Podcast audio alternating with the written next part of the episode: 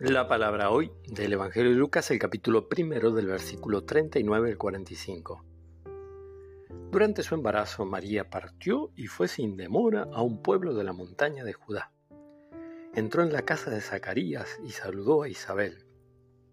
Apenas ésta oyó el saludo de María, el niño saltó de alegría en su seno, e Isabel, llena del Espíritu Santo, exclamó, Tú eres bendita entre todas las mujeres, y bendito es el fruto de tu vientre. ¿Quién soy yo para que la madre de mi Señor venga a visitarme? Apenas oí tu saludo, el niño saltó de alegría en mi vientre. Feliz de ti por haber creído que se cumplirá lo que te fue anunciado de parte del Señor. Palabra del Señor.